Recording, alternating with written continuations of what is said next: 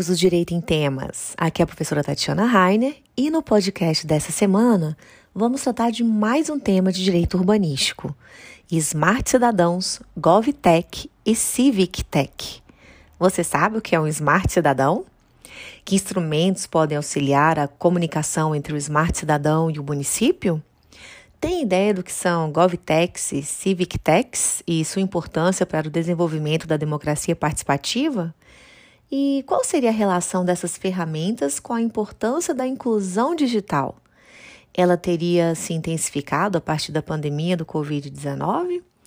Bom, para começar, cidadão inteligente ou smart cidadão é aquele que, tendo acesso às informações da cidade, as utiliza de forma a melhorar o seu dia a dia o uso dos serviços e ainda contribui para a melhoria da qualidade de vida das outras pessoas na cidade, a partir de uma atuação consciente, sustentável e colaborativa. O interessante é que você não precisa morar uma, em uma cidade que tenha sido reconhecido como smart para ter uma atuação cooperativa ou colaborativa. Mas algumas formas de cooperação dentro da sua comunidade podem fazer com que você esteja exercendo uma participação social inteligente. Quer alguns exemplos? O aplicativo Tem Açúcar impulsiona a relação entre vizinhos através do compartilhamento ou troca de objetos, que podem ir do açúcar a itens de higiene ou vestuário. Essa é uma ótima maneira de economizar dinheiro, agir de forma sustentável e de aprimorar, aliás, de aproximar as pessoas que moram perto. Já aplicativos como Waze ou BlaBlaCar permitem que o viajante identifique pessoas que estejam indo para o mesmo destino, conseguindo assim uma carona. Com isso, reduz em tese o número de carros na rua e contribuiria para um ambiente urbano mais sustentável. Bom, o Smart Cidadão é também um cidadão participativo e engajado com as soluções para os problemas da sua cidade. Ele reivindica os seus direitos por melhor qualidade de vida, participa de audiências, debates públicos, com o objetivo de contribuir para o processo de decisão das políticas urbanas locais, que venha resultar em planejamento comunicativo ou colaborativo. Bom, no contexto das cidades humanas inteligentes, criativas e sustentáveis, as chics, a tecnologia funcionaria como um instrumento de promoção de diálogo entre poder público e sociedade, a partir de plataformas voltadas à coleta e ao direcionamento de dados. Compõe um sistema de informações gerenciais aberto e transparente, coletados em um processo co-criativo de parceria dos cidadãos com o poder público Assim, a partir de mecanismos de consulta permanente das aspirações populares, metas e objetivos, seriam definidos democraticamente a partir de percepções da realidade local e das necessidades que forem apontadas pelo próprio cidadão. Isso contribuiria para a transformação digital do governo e a consequente criação do denominado GovTech, ou um governo amparado em tecnologias da informação e comunicação. Isso é, um ecossistema no qual os governos colaboram com startups e outros atores que utilizam inteligência de dados, tecnologias digitais e metodologias inovadoras para promover produtos e serviços voltados à solução de problemas coletivos.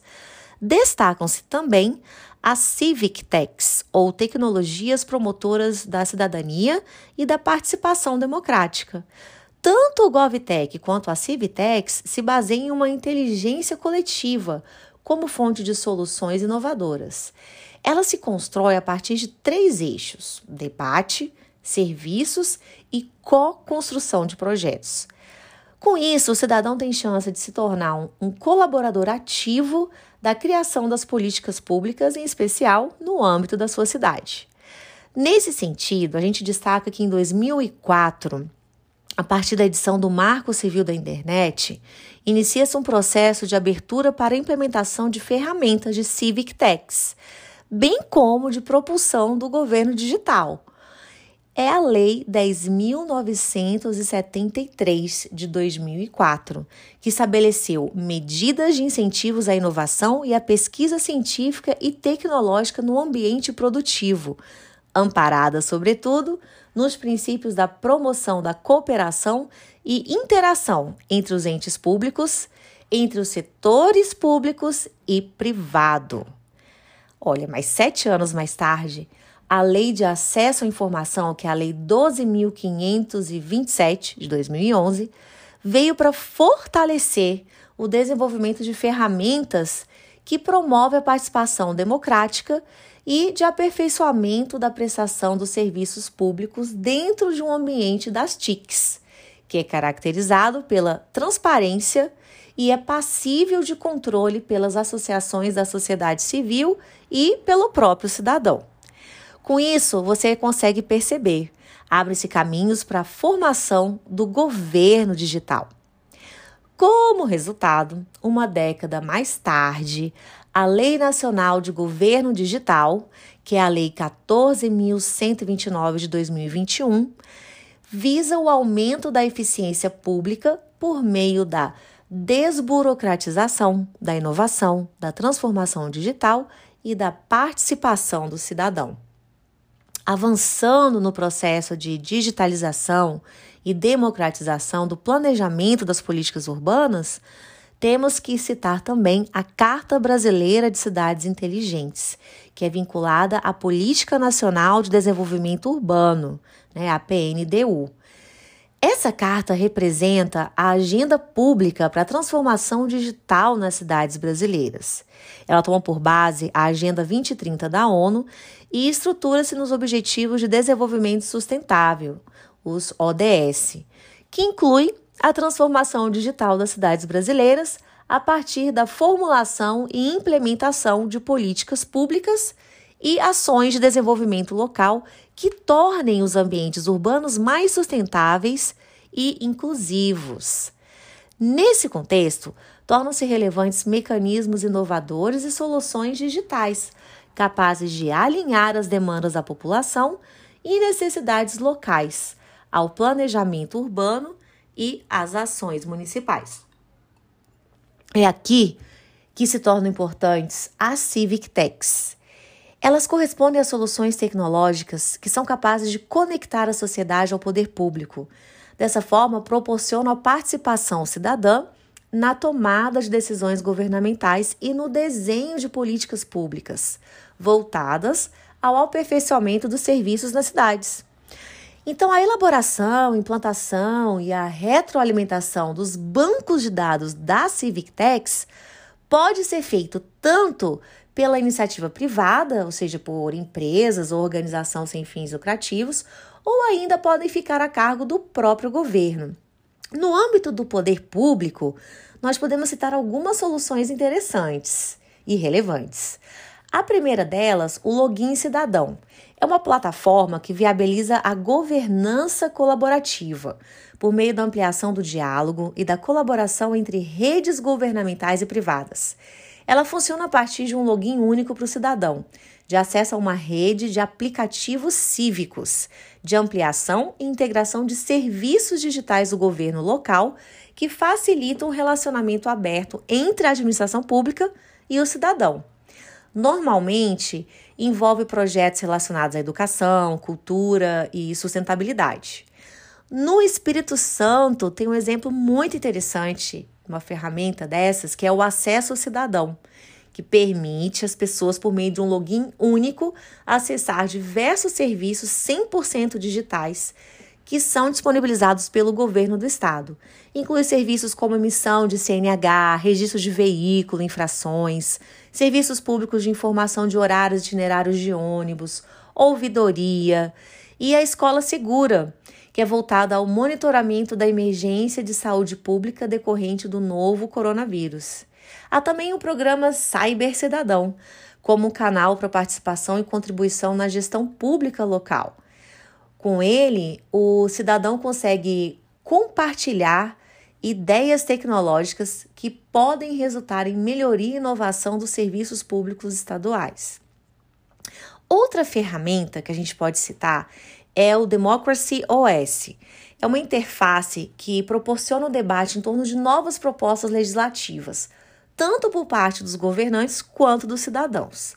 Ela permite então um sistema de votação e comentários em que os cidadãos uh, conseguem dar sua opinião e serve de filtro para orientar as novas propostas de lei. Essa é uma estratégia que é adotada atualmente pelo município de São Paulo com o projeto Eu Voto, que proporciona a discussão das propostas de lei dos vereadores de uma forma aberta pelos cidadãos. Há também o Legislando, que é um aplicativo da rede Nossas Cidades, que é utilizado em várias cidades, como Blumenau, Campinas, Curitiba, Rio de Janeiro e Ouro Preto.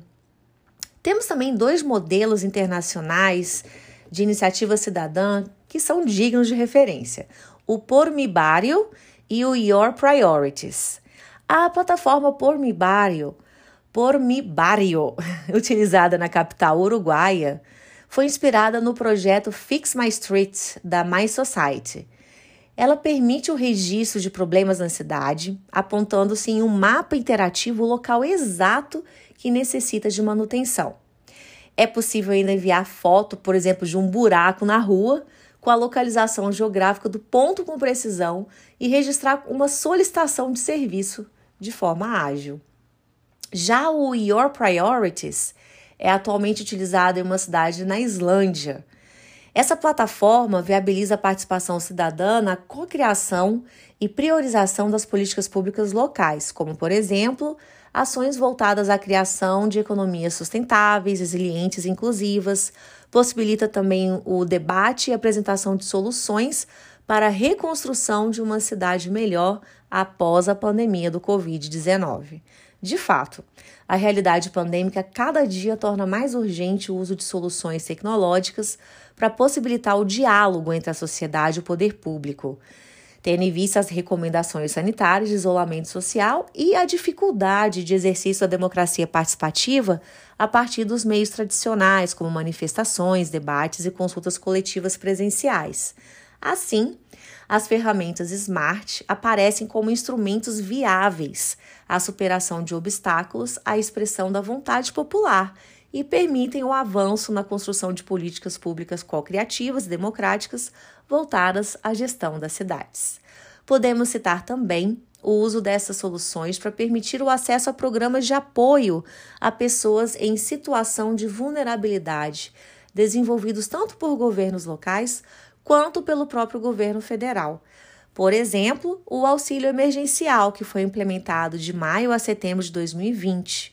Ele resultou no suporte financeiro de até um salário mínimo a pessoas consideradas mais vulneráveis, somando 45 bilhões mensais para essa população. Isso contribuiu para sua subsistência, ao menos no seu núcleo mínimo de alimentação, moradia e transporte. Apesar desse enorme ambiente criativo de soluções smart voltadas ao empoderamento da cidadania, no Brasil enfrentamos sérios obstáculos relacionados ao engajamento cidadão no processo de cocriação de políticas públicas, que estão diretamente vinculadas à falta de acesso à internet e às tecnologias, bem como ao analfabetismo digital. Ah, mas isso já é tema para um próximo podcast. Espero que tenham gostado desse podcast e aguardo vocês no próximo Direito em Temas com mais um episódio de Direito Urbanístico. Fiquem com Deus e cuidem-se. E cuidem-se.